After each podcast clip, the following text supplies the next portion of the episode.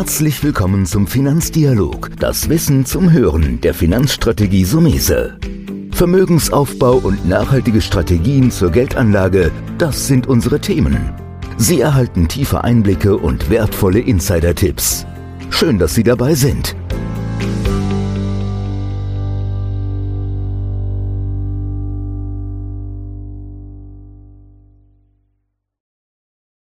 Heute dreht sich alles um Geldanlage im Alter. Toni Sumese ist bei mir und du gibst uns jetzt Einblicke in Strategien für finanzielle Sicherheit und Wohlstand im Ruhestand. Was muss ich beachten? Ja, wir haben immer wieder Mandanten, die im Ruhestand sind oder auch kurz davor. Und da stellen sich so Fragen, wie geht man damit um, auch aus finanzieller Sicht. Und im Ruhestand ändern sich ja die finanziellen Bedürfnisse signifikant.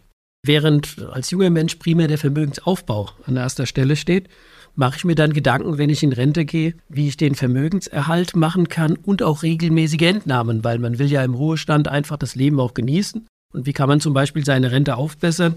Und das wären beispielsweise mit Entnahmen aus dem Depot. Die Versicherungswirtschaft hat da die eine oder andere Lösung. Mit sogenannten Sofortrenten, da zahlt man Geld ein und kriegt eine lebenslange Rente. Da bin ich nicht ganz so der Fan davon, weil die Problematik liegt darin, dass man auch im Ruhestand besonders Flexibilität braucht.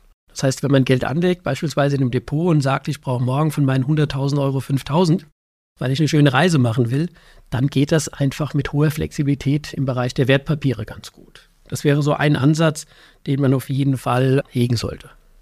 Und diese Flexibilität brauchst du auch, um wenn du vielleicht sagst, naja, jetzt hast du höhere Gesundheitskosten. Musst dir beispielsweise eine Reha-Maßnahme, wo teilweise Dinge nur selbst ähm, mit Selbstbeitrag gehen oder du selbst entscheidest dich für eine Gesundheitsreise oder wir hatten eine Kundin, die ist nach Sardinien geflogen, hat eine Woche ein Yoga-Event für sich gemacht, um einfach dann den Kopf frei zu kriegen.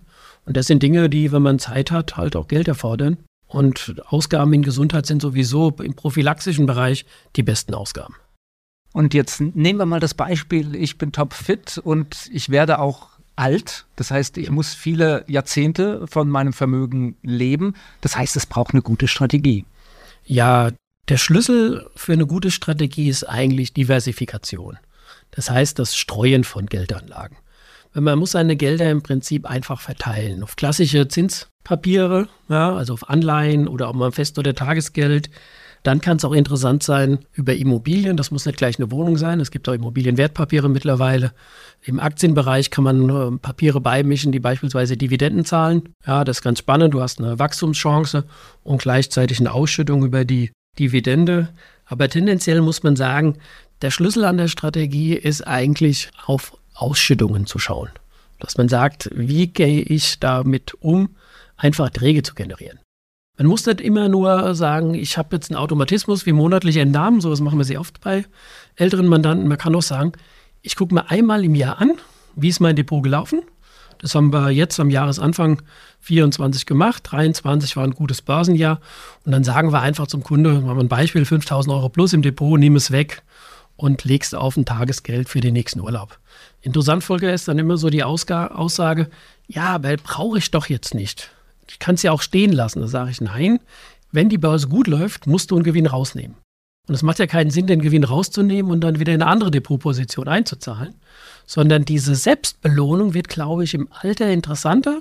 Die 5000 Euro wirklich sagen wir, auf ein Tagesgeld zu legen und dann sagen, den nächsten Urlaub oder ich kaufe mir eine Anschaffung, ein Mobiliar oder irgendwas, lass meinen Garten ein bisschen umgestalten, dass man wirklich auf, diesen, auf dieses Mindset kommt. Ich habe einen Gewinn abgeschöpft, und den habe ich dann von mir aus in wirklich einen schönen Konsum investiert. Warum ich an der Stelle ein bisschen noch bleiben will, Folge ist, weil ah, wenn du Geld anlegst, ist es ja auch mal ein Jahr wie 22. Und in 22 darfst du nichts verkaufen, weil die Börse schlecht war. Und das ist ein bisschen so mein Appell, A, Strategien, Diversifizierung zu machen, gute Anlagen, die ausschütten, aber auch zu sagen, wenn ein gutes Jahr ist, nimm den Gewinn weg, tu dich selbst belohnen und das sollten ältere Anleger einfach öfters machen. Ich gehe ja bei der Anlage ein gewisses Risiko ein. Wenn ich eine höhere Rendite erwarte, ist das Risiko in der Regel etwas höher. Wie ist, wie ist das im Alter? Gehe ich da auch noch Risiken ein? Die Frage ist gar nicht so einfach zu beantworten, weil ich könnte salopp sagen, das Leben an sich ist ja schon ein Risiko. Ja, wenn man mit dem Auto fährt oder irgendwo hinfliegt. Man geht immer Risiken ein. Ich glaube, im Alter wird man einfach sensibler. Und Risiken sollte man eingehen, aber dosiert. Ich mache dir jetzt mal ein Beispiel. Wenn du jetzt 100.000 Euro zur Anlage hast, kannst du ja auch sagen, ich tue 70 Prozent in Anleihen oder Zinspapiere investieren und tue 30 Prozent vielleicht in Aktien mit Dividendenschwerpunkt. Man sollte ein gewisses Risiko eingehen. Das Risiko relativiert sich oder das verschwindet eigentlich, gerade im Wertpapierbereich bei Aktien, je länger du investiert bist. Also so eine kleine Faustregel würde ich sagen, du musst immer 5 plus x Jahre rechnen für den dynamischen Anteil, was du sagst, was mehr schwankt. Da ist ja der Aktienmarkt beispielsweise interessant. Und gleichzeitig äh, hatte ich auch vor einigen Tagen so eine, so eine Beratung. Der Kunde hat 300.000 angelegt, das war bei 320. Und dann sagt die Anlegerin, dass ihr Mann in zwei Jahren in Rente geht, dass sie dann das Geld brauchen. Schon hast du das Thema, welches Risiko gehe ich im Moment eigentlich ein? Und da ist es eigentlich relativ einfach. Ich nehme einfach die 20.000 raus, lege die auf die Seite, vielleicht in ein Fest- oder Tagesgeld. Und das lasse ich zwei Jahre liegen und dann könnte ich sagen, wenn ich 20.000 rausgenommen habe, schwanken die ja nicht mehr, wie in einem Depot das ja passieren kann. Und ich nehme jetzt jeden Monat von den 20.000 1000 Euro weg. Und so habe ich mir eigentlich einen eigenen Finanzplan gebaut, ohne dass ich aufs Depot schauen muss. Weil das Problem ist, wenn man vermeintliche Risiken eingeht, relativieren die sich doch mit der Zeit alle. Ein Anleger, der 22 mit Geldanlage angefangen hat, sagen, Aktien sind das Blödeste, was es gibt. Und der, wo Anfang 23 angefangen hat, wird sagen, es gibt keine bessere Anlageform.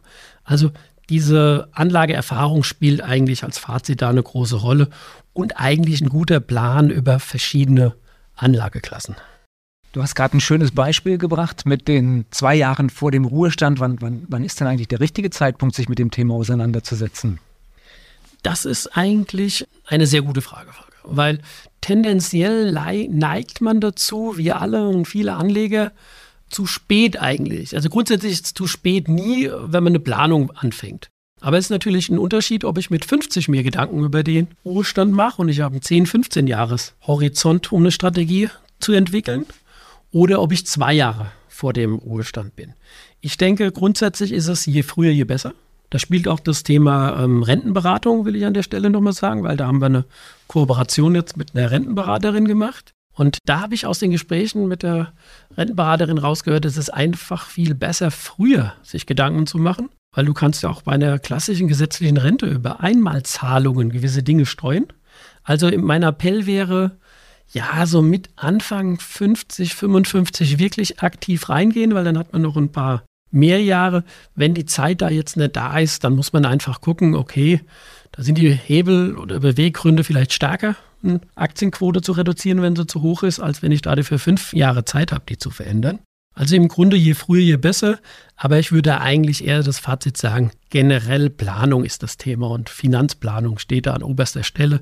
Nicht das Produkt, deswegen wollen wir gar nicht über Produkte reden, sondern meine eigene finanzielle Situation. Wir haben manchmal, es fällt mir so gerade ein, schon Mandanten gehabt, wir haben eine eigene Immobilie, zwei vermietete Eigentumswohnungen, wo ich sage, naja, vielleicht ist jetzt die Zeit, einfach eine Wohnung zu verkaufen und das Geld in einen gewissen luxuriösen Lebensstil umzuwandeln. Mehr Informationen zum heutigen Thema in den Shownotes des Podcasts und natürlich auch immer unter summese.de. Das war der Finanzdialog, das Wissen zum Hören der Finanzstrategie Sumese. Natürlich ist dieser Podcast keine Anlageempfehlung, denn jede Anlageentscheidung muss individuell getroffen werden. Idealerweise ist sie Teil einer ganzheitlichen Strategie, die exakt zu Ihnen passt. Dazu müssten wir uns persönlich kennenlernen. Besuchen Sie uns auf sumese.de